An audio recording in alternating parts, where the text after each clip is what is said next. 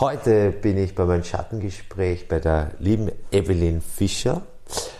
Liebe Evelyn, herzlichen Dank, dass ich mal eingeladen worden bin fürs Interview. Ja, sehr, sehr gerne, mein lieber Chris. Und wir haben uns ja kennengelernt vor, ich glaube, zwei Jahren, als wir dieses äh, Together, diese Initiative da gemeinsam aufgebaut haben. Es war für mich sehr schön, so deine Energie kennenzulernen. Aber ich kann mich erinnern, dann ist ja auch etwas sehr Unangenehmes passiert. Mhm. Möchtest du vielleicht erzählen, für die, die damals nicht dabei waren, was dann eben passiert ist? Mhm. Ja, also ich muss erst mal sagen, mir hat das sehr, sehr gefallen, diese Together, diese Idee. Männer für Frauen, Frauen für Männer. Und ich habe mich da so reingekniet und kann mich erinnern, ich habe sogar an den Dalai Lama geschrieben, kannst du dich erinnern? Also ich war so Feuer und Flamme und habe mir gedacht, hey, das ist mal so eine ganz eine nette Aufgabe, so neben diesem Mainstream, was man halt so am Alltag macht, ja, mit Arbeiten und Haushalt und Familie und so. Und war so voller Freude und wir haben uns alle getroffen und haben immer neue Ideen entwickelt. Und irgendwann einmal war halt mal diese alljährliche Brustuntersuchung fällig, also all zweijährliche in meinem Fall. Und dann war die Diagnose dann Brustkrebs da und ich habe es zuerst mal überhaupt nicht fassen können. Ich habe mir gedacht, ich bin da jetzt, ich bin so top fit, ich bin gesund, ich bin voller Lebensfreude und voller Tatendrang und habe uns schon den Kongress mit so vielen ähm, Promis und interessanten Menschen, den habe ich schon so in meinem Fokus gehabt und jetzt bin ich da gesessen und ich habe mir gedacht, wie gibt es denn das? Ja, man sagt mir, ich bin todkrank und auf der anderen Seite strotzig vor Leben. Also das war schon ein bisschen eine Diskrepanz. Also ich wusste jetzt nicht, für welches dieser beiden Lebensnester ähm,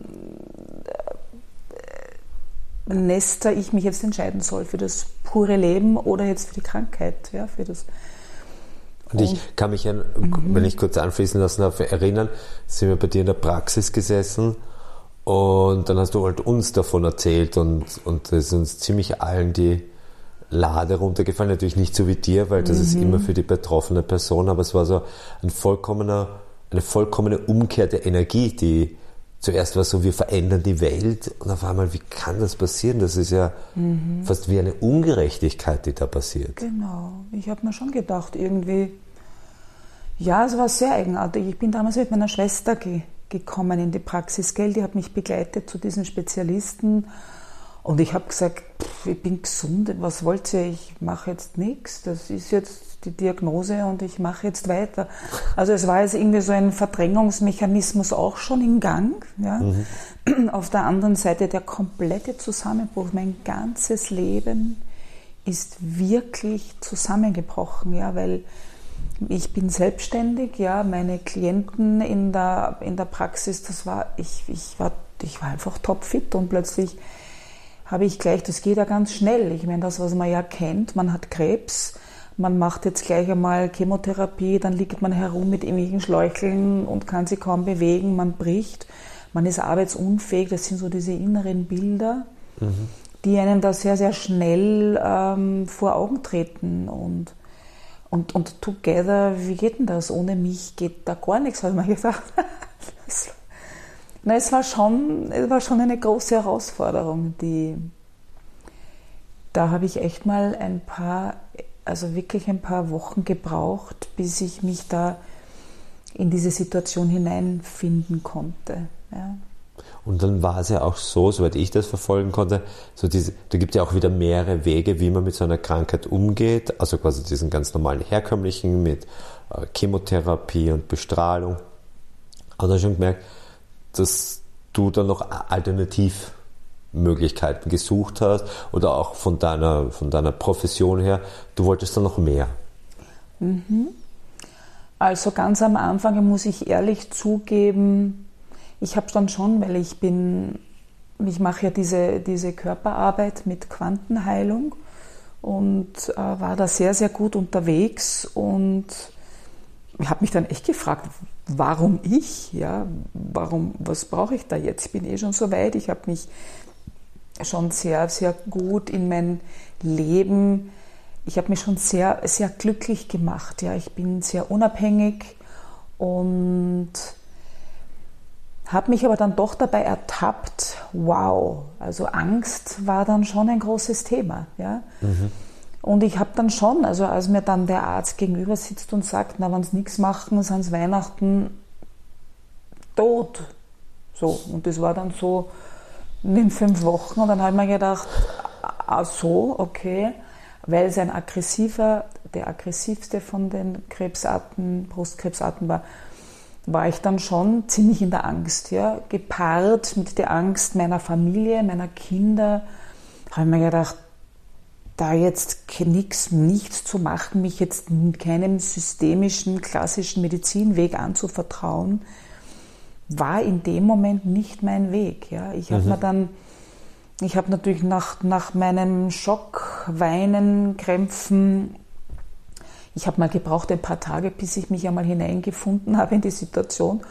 Und dann hat sich dann mein Inneres in mir dann gemeldet mit der Zeit und hat mir dann schon zugeflüstert, hey, ja, kannst ja beides machen. Du kannst ja die mhm. klassisch-medizinischen Methoden anwenden, ihnen voll vertrauen und kannst dann dein eigenes Ding dazu machen. Ja, du hast ein großartiges Netzwerk an wunderbaren Menschen und, und ähm, Kollegen und, und habe mich dann dafür entschieden. Ja. Also das klassische Machen mit meinem zusammen, ja, mit meinen mhm. Dingen.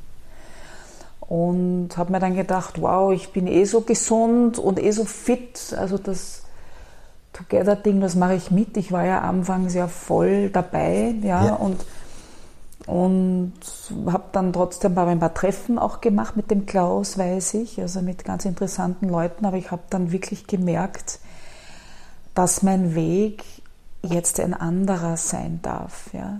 Wie hat dich das verändert, diese... Ja. Wie, wie, wie kam es dann zur Heilung? Also kann man jetzt von Heilung sprechen, weil... Ja, wie kam es dann zur Heilung? Zur Heilung kam es dann, ja, ich habe irgendwie diese, diese Diskrepanz. Ich bin nicht jemand, der alles für sich behält, der jetzt still und heimlich seine Erkrankung jetzt nach außen trägt und jetzt einfach macht, als ob nichts wäre. Der Typ bin ich nicht. Ich habe zwischenzeitlich Menschen kennengelernt, die das sehr wohl können und tun, die sagen, ja, das gehört dazu, aber ich mache jetzt mein Ding weiter. Für mich war der Weg der, dass ich dann gesagt habe, liebe Together Leute, ich muss, ich, ich muss den Weg zu mir finden, zu mir selber. Mhm. Ich kann jetzt mir im Außen nicht zu viel zumuten. Ich habe dann auch meinen Klienten allen sofort abgesagt, weil ich wollte nicht immer diesen Schatten in mir, hinter mir haben, hey, du machst jetzt Chemo, dann ist das schlecht, du musst Klienten absagen, geht nicht. Ich habe mir gedacht, ich nehme mir jetzt einfach, nachdem ich meine finanziellen Geschichten, mein Fundament gut klären habe können, habe ich mir gedacht, okay, ich erlaube mir jetzt einfach eine Auszeit vom Außen, von meiner Arbeit, von all dem, was ich halt jetzt gerne gemacht hätte und kümmere mich einmal um mich und bin dann darauf gekommen, eigentlich hatte ich das noch nie. Ich hatte noch nie also jedenfalls nicht so bewusst, ja, mit, mit Kindern und, und Scheidung und Alleinerziehen und schauen, dass Selbstständigkeit, Arbeiten, also es war immer irgendwas zu tun und jetzt ist der Weg so, ich habe mich entschieden für den Weg zu mir selber, ja, und, mhm. und, und habe mir dann meine Termine im Kalender, wann ich also quasi meine Infusionen, meine Parallelinfusionen habe. Ich habe mir orthomolekularische Infusionen geben lassen, damit quasi die Chemotherapie leichter, fair und erträglich ist und habe das davor und danach gehabt. Also es war schon ein ziemlich fester täglicher Stundenplan. Wenn das jemand nicht weiß, also ich weiß natürlich, ja. was eine Orthomolekular... Alles klar.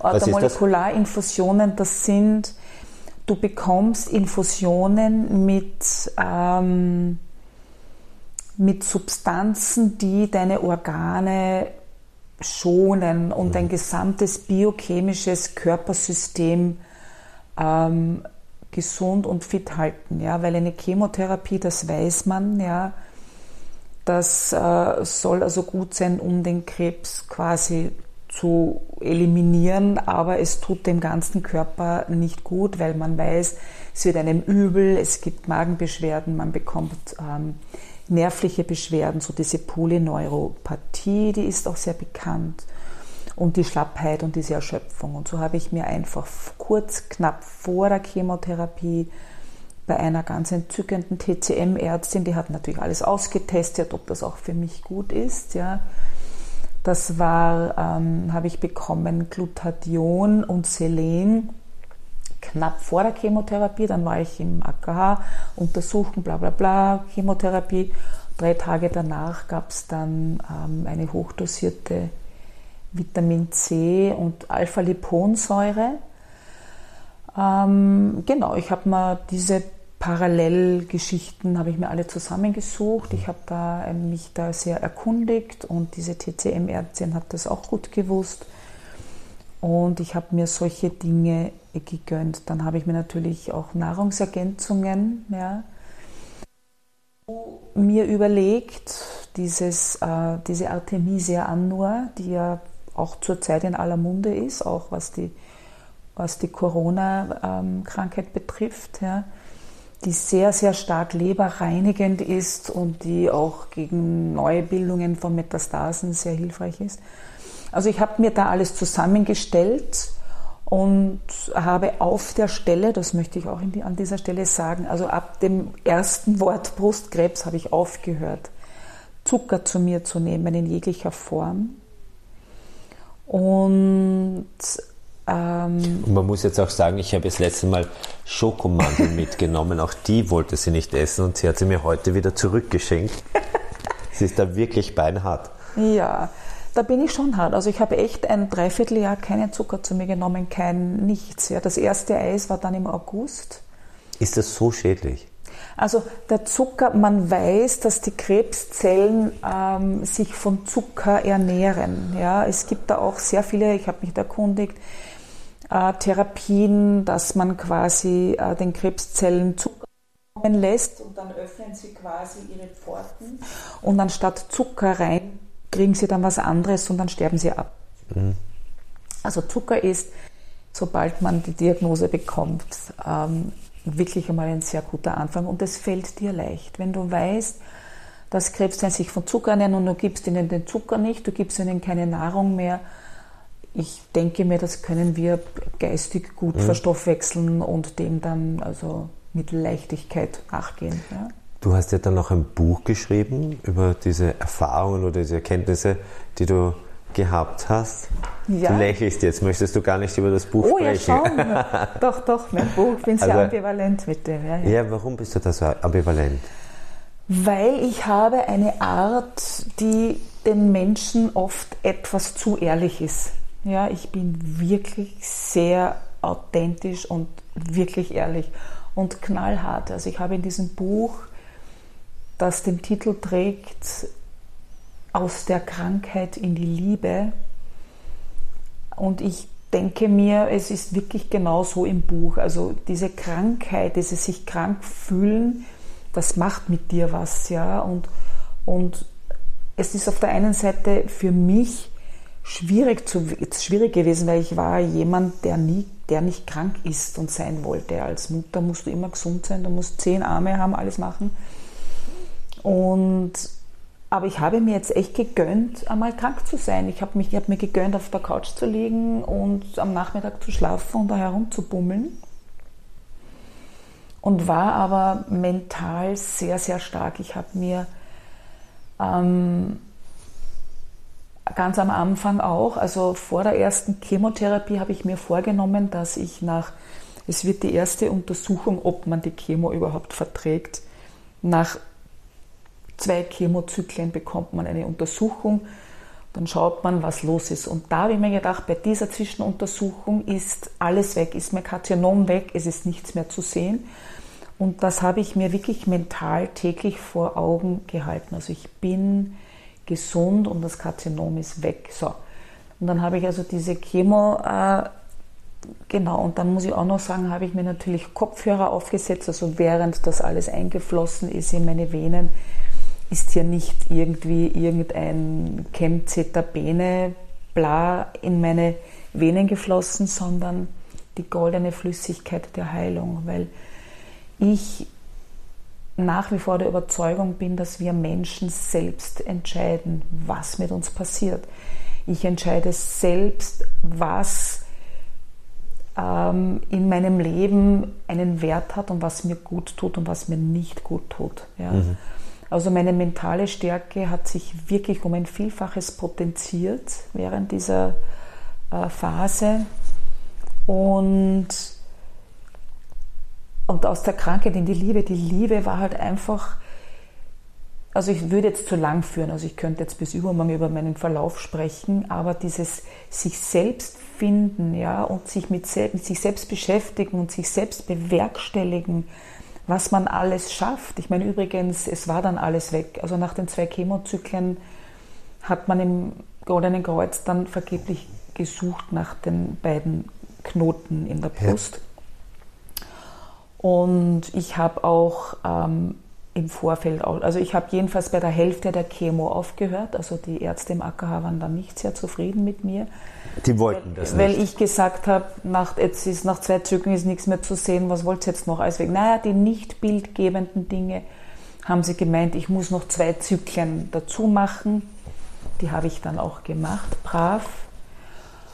Und ich habe also acht Infusionen statt 16 bekommen. Ja.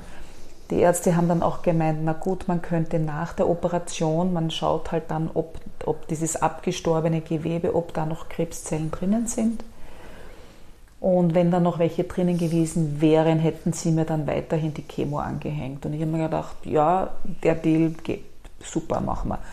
Ab der Hälfte aufgehört. Es war natürlich die Histologie bei der Brust war dann negativ, ja, also sie haben mir dann keine mehr angehängt. Und das habe ich mir alles mental vorgenommen und meinem Körper genau gesagt, was jetzt Next Step ist. Ja. Mhm. Also das ist so eine hundertprozentige Beschäftigung mit sich selbst und mit seinem, mit seinem Gesundsystem. Ich bin überzeugt, dass jeder Mensch, dass, das, dass die Gesundheit jedes Menschen in einem drinnen ist. Ja. Man muss ja. nur den Zugang dazu finden und ihn halten und dabei bleiben. Ja? Mhm. Und jeder ist kreativ und macht einfach also zu dieser Geschichte seine ganz persönlichen Wege. Und das meiner war halt der, dass ich ähm, auch bei der, ich musste dann die Bestrahlung auch machen. Also da hat mir das Strahlenteam im AKH, die haben mir sehr zugesetzt. In welcher Weise? Das, ich wollte das dann nicht, wollte Bestrahlung nicht, weil ich habe gelesen, was mit der Bestrahlung, also was dem menschlichen Körper alles sein kann mit der Bestrahlung. Und die waren dann sehr streng mit mir. Ja. Und ähm, ich habe aber dann mir gedacht, okay, ich gehe jetzt nicht auf Konfrontation, sondern ähm, gehe eine Liebesbeziehung mit dem Strahlengerät ein. Ja, man ja gedacht, machen wir mal. Und ähm, das war wirklich ein strenger Plan. Also das steht alles in meinem Buch. Jeder Schritt, den ich gemacht habe, also alle Gedanken und all diese Hochschaubahnfahrten, weil ich war zwischendurch schon sehr schlapp, mir war schlecht, ja. Und ich war traurig und ich habe mein Leben hinterfragt und mir gedacht, was ist jetzt, wenn ich jetzt nicht mehr bin. Also man geht schon, also ich bin halt ein sehr emotionaler Mensch. Ich bin so emotional. Jede Emotion wird 3000 Mal zerlegt und hinterfragt. Und, und ich habe mich so lieben gelernt durch dieses ewige, durch, diesen, durch, diese, durch dieses Zwiegespräch mit mir in dieser Ruhe, ohne die Ablenkungen. Ja. Ich habe mir das wirklich gegönnt, ein Dreivierteljahr Ruhe und nur ein Zwiegespräch mit mir und meinen Befindlichkeiten. Und ich bin einfach geläutert und glücklich aus meiner Erfahrung rausgekommen.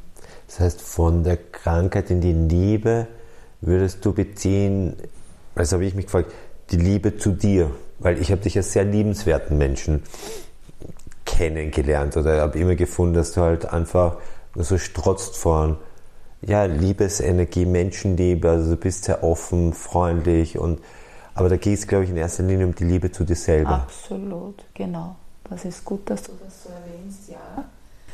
Da geht es um die Liebe zu mir selbst, ja, um mhm. die Liebe. Und zwar, es ist, da gibt einen Unterschied. Es gibt ja diese Liebe, die wir hier auf dieser Erde kennen, so dieses Ich liebe dich, du liebst mich und keiner liebt mich, der liebt mich, die liebt mich. Ja, das ist so eine schöne Energie. Aber diese Liebe, die die Selbstliebe ist, die hat ein bisschen eine andere Energie. Mhm. Ja? Die ist irgendwie, die ist viel, viel größer, die ist so bedingungslos, die ist so, die ist so zart und so, und so voluminös zugleich. Ja? Mhm. Und durch mein vieles Meditieren und meine vielen Zwiegespräche mit dem Allgeist, ja, natürlich, den habe ich auch nicht vergessen. Der ist auch ein Teil von mir, mein Allgeist. Ja. Was ist der Allgeist? Der Allgeist ist einfach die Kommunikation mit meinem höheren Selbst, mit dem, was mich auch ausmacht. Ja, ich bin das, was sich körperlich hier auf dieser Erde zeigt, ist ja nur ein kleiner Teil, der sich sichtbar macht hier auf dieser Erde. Und der Rest von mir ist ja ist mein Geist und der Allgeist ist das, was außerhalb ist, das, was verschwimmt. Ja. ja. Und in dieser Kommunikation habe ich viele, viele Teile und Schichten von mir kennengelernt. Und diese wirkliche Liebe zu sich selbst, habe ich das Gefühl, geht nur in, in Kombination mit, mit dem Ganzen, mit deinem ganzen Selbst, mit deinem Ich. Ja? Und du kannst mit diesem ganz, mit diesem Geist, mit deinem Geist sehr, sehr gut auch den Körper durchströmen lassen. Da geht Heilung durch, das, das strömt durch dich durch und du bist in einem, du bist in einer unglaublich wunderschönen Energie, wo dir die Tränen in die Augen steigen, ja, vor lauter Glück. Du könntest die Welt umarmen, du liebst die Menschen, das Leben und alles. Und diese Liebe, das ist die, die ich meine. Ja, und ich würde, und deswegen habe ich auch ein Buch geschrieben, ich hätte am liebsten alle Menschen in wirklich kürzester Zeit genau dahin begleitet, ja, weil darin liegt einfach körperliche, seelische und geistige Gesundheit, genau in dieser Energie, in dieser Schwingung. Das ist total schön, wenn ich das jetzt so verstehe, dass du sagst, durch diese Krankheit ist diese Selbstliebe eigentlich entstanden. Absolut. Ich mhm. habe einfach Zeit gehabt für mich, ich habe sie genützt wir Menschen sind ja so abgelenkt durch alles, was uns so umgibt, ja, durch mhm. unsere täglichen To-Dos. Ja. Und ich habe einfach die To-Dos weggetan und habe einfach diese Zeit genützt, um irgendwie dieses Abenteuer Auszeit zu genießen mhm. und zu begehen. Sehr schön. Viele der Menschen, mit denen ich bisher gesprochen habe, haben dann eben auch erzählt, es war da auch noch dieses Umfeld. Also das Umfeld, der John Eigner, der im Koma gelegen ist, fünf Wochen. Und, und er sprach auch davon, also er möchte nicht direkt sagen, dass es eine Nahtoderfahrung ist, aber irgendwas war da, also irgendein Allgeist, etwas Höheres war da. Aber für ihn ganz wichtig, insofern ist auf das Ganze schon vorbereitet worden, meint er, dass, dass da Umfeld da ist, das ihn liebt, wo, wo er sich zurücklehnen kann. Auch heute, der andere Stern hat gesagt, er ist in meinem Umfeld aufgewachsen, wo er nicht jemand sein müsste, der er gar nicht ist. Und ich kenne das halt, dass ich sage, okay, ich habe oft versucht, jemand anderer zu sein als der, der ich bin. Und das macht es dann nochmal anstrengend in einer Krise, wenn ich quasi was auf, also eine falsche Identität aufrechterhalten muss und dann noch gegen eine Krankheit oder gegen eine Krise kämpfe. Wie war das bei dir? Wie war da dein Umfeld? Wie sehr war das wichtig? Wie sehr war das vielleicht auch nicht wichtig, weil du durch diese Selbstliebe erkannt hast, wir kommen alleine auf diese Welt, wir gehen alleine. Also es ist diese Auseinandersetzung mit sich selbst war schon wichtig. Wie war dein Umfeld? Wie entscheidend, wie wichtig, wie unterstützend war das für dich?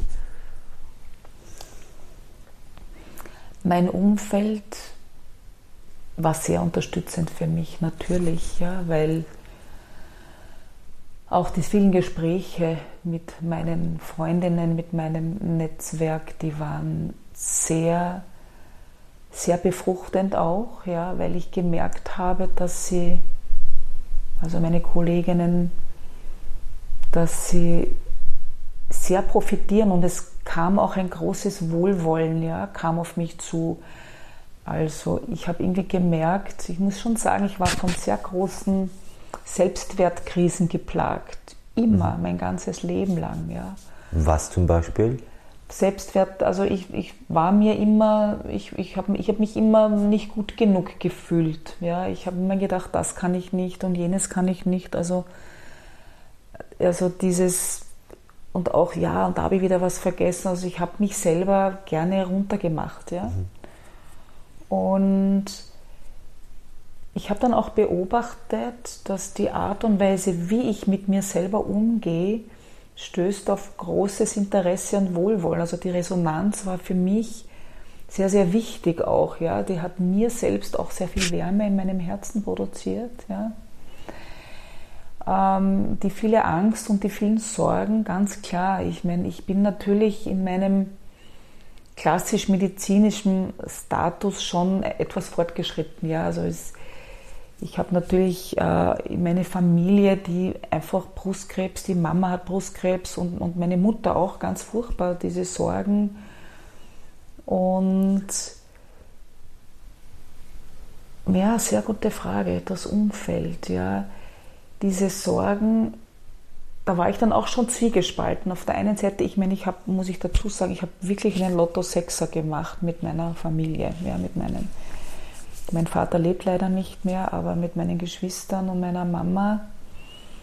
Also auf der einen Seite durfte ich weinen, weil zwischendurch ging es mir wirklich echt schlecht und auch diese Auseinandersetzung.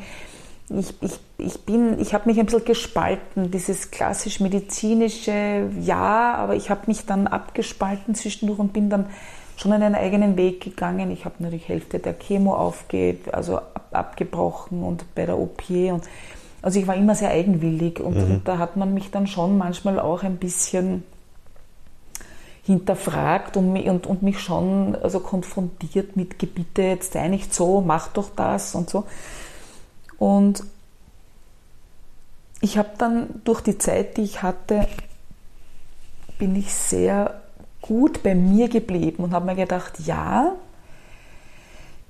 ihr seid, das ist eure Meinung und aus eurer Sicht verstehe ich das. Ich verstehe das, ja, dass ihr wollt, dass ich den klassischen Weg gehe, weil dann ist alles gut und danach tut man dann alle halben Jahre untersuchen gehen und so macht man das als braver Bürger.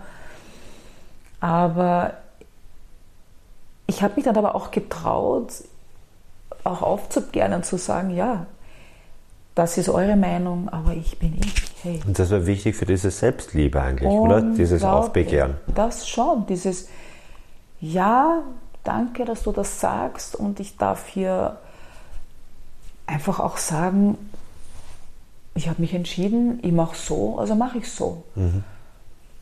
Und die Umgebung ist sehr, sehr wichtig, weil die sind so ein Stimmungsbarometer. Ja, die, ja. Die, die, also an, an ihnen weiß ich dann schon, wie weit ich bin, wie weit stehe ich zu mir und wie weit glaube ich mir und wie sicher vor allem. Du brauchst eine unglaubliche Selbstsicherheit, um dann zu verlautbaren, Leute, euer Chemotherapie-Ding, das ist gut und schön, aber für mich reicht die Hälfte. Da haben dann schon einige gefragt, na bumm, also du traust dich was, ja, aber mhm. für mich, ich war nun so sicher, ich habe dann gespürt, da ist ein Zwiegespräch, also mein Körper sagt mir, gut, jetzt ist es gut. Und mhm. mit dem, mit der Allgeist macht den Rest. Ja. Und ich meine, das ist inzwischen schon, also es war 2019, es ist schon fast drei Jahre her. Wahnsinn. Ja. Bin ich einfach, fahre ich recht gut damit, ja, muss ich ehrlich sagen. Und ich bin mir so, so, so sicher mit mir und den Dingen. Ja. Jetzt werden wir aber trotzdem eines Tages vermutlich einmal quasi diese Reise antreten. Hat sich dein Bild vom Jenseits verändert? Ja, sehr gute Frage. Ja, weil ich auch ha, das ist einfach das Allerwichtigste ist es, ja, die Angst vor dem Sterben verloren habe. Wirklich? Mhm.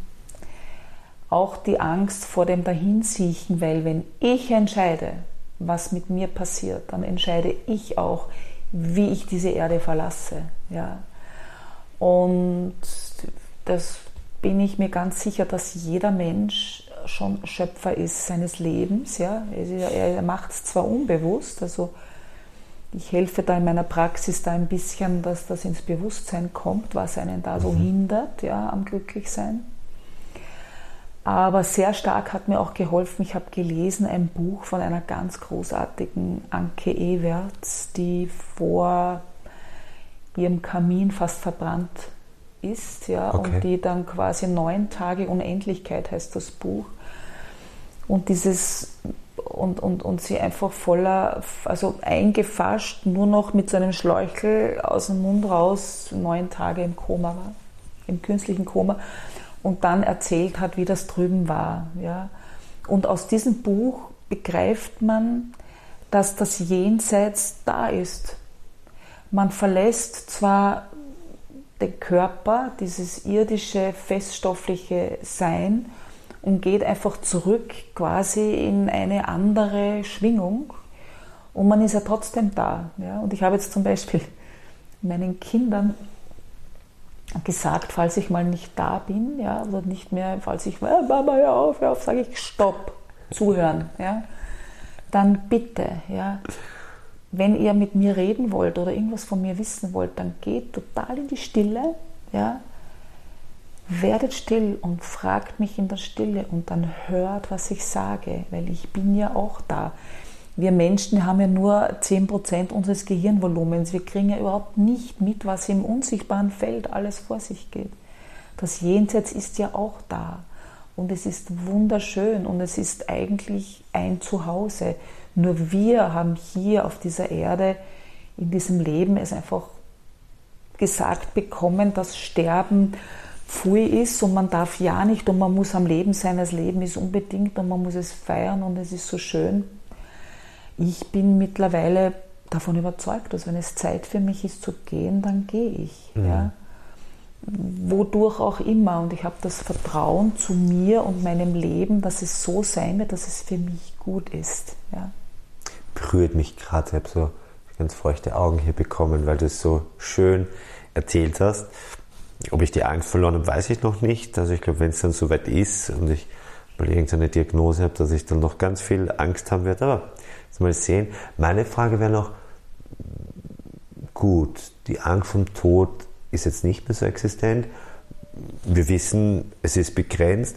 Gibt es noch so Visionen, Ideen, also Sachen, wo du sagst, in der Zeit, die begrenzt ist, würde ich noch gern das? Oder ist es einfach, nein, jeder Tag ist schön, ich nehme ihn so, wie, wie er kommt?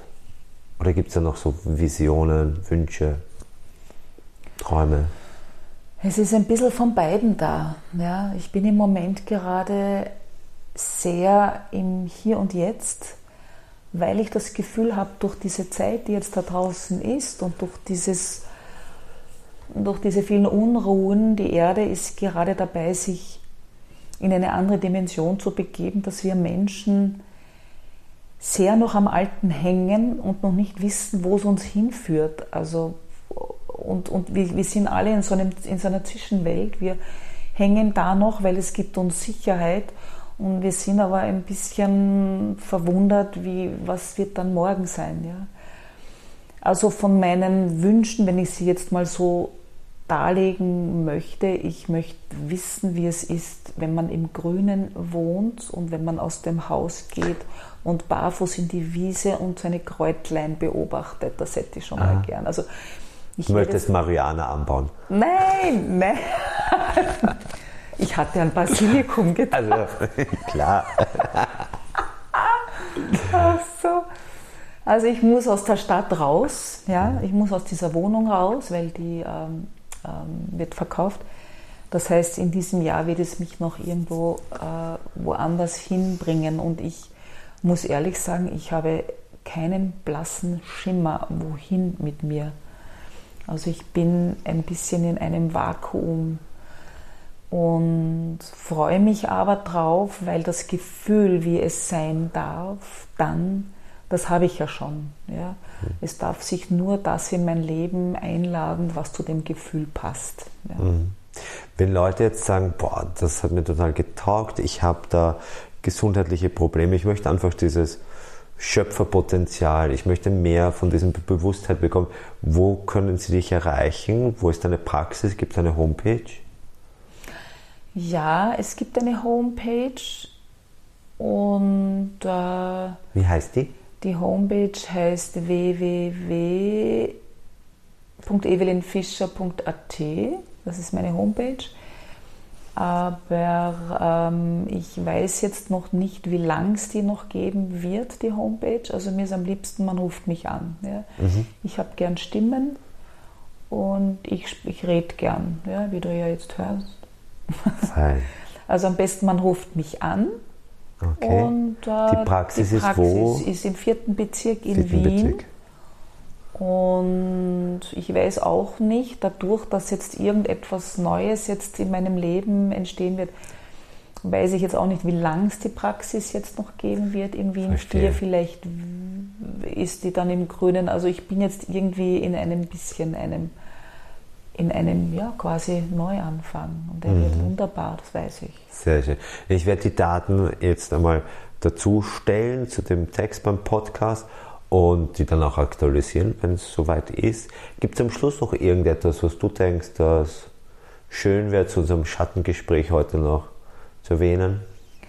Ja, ich, ich äh, bin wie gesagt einfach ein sehr ehrlicher Mensch und Ehrlichkeit ist wirklich eine ist ein sehr wichtiger Wert, vor allem wenn es um sich selber geht, ja, dass man schon, wenn man sich fühlt, wie man sich fühlt, dass man sich wirklich hinsetzt, anstatt dem anderen die Schuld zu geben oder eine Diskussion zu beginnen, einfach mehr in die Stille zu gehen und wirklich zu hinterfragen, wie geht es mir und was ist es jetzt genau und genau hineinzuschauen, das ist das ist etwas, das gebe ich sehr, sehr gerne weiter. Diese Ehrlichkeit sich selbst gegenüber ist, je, je ehrlicher man sich selbst gegenüber ist, desto glücklicher wird man. Ja? Mhm. Weil man da so einen genialen, schönen Zugang zu sich selber bekommt, sich selber kennenlernt. Und ähm, das, das Allerwichtigste ist einfach, weil, weil man da in, einen, in, einen sehr, sehr, in eine gute, sichere Lebensposition hinein findet und kommt. Ja, das wollte ich hier noch sagen. Sehr schöne Abschlussworte. Ja. Liebe Evelyn, jetzt habe ich auch noch den Namen falsch. Liebe Evelyn, vielen Dank für das Interview. Habe mich sehr gefreut. Sehr gern, Chris. Danke, dass ich da jetzt reden durfte. Sehr, sehr lieb.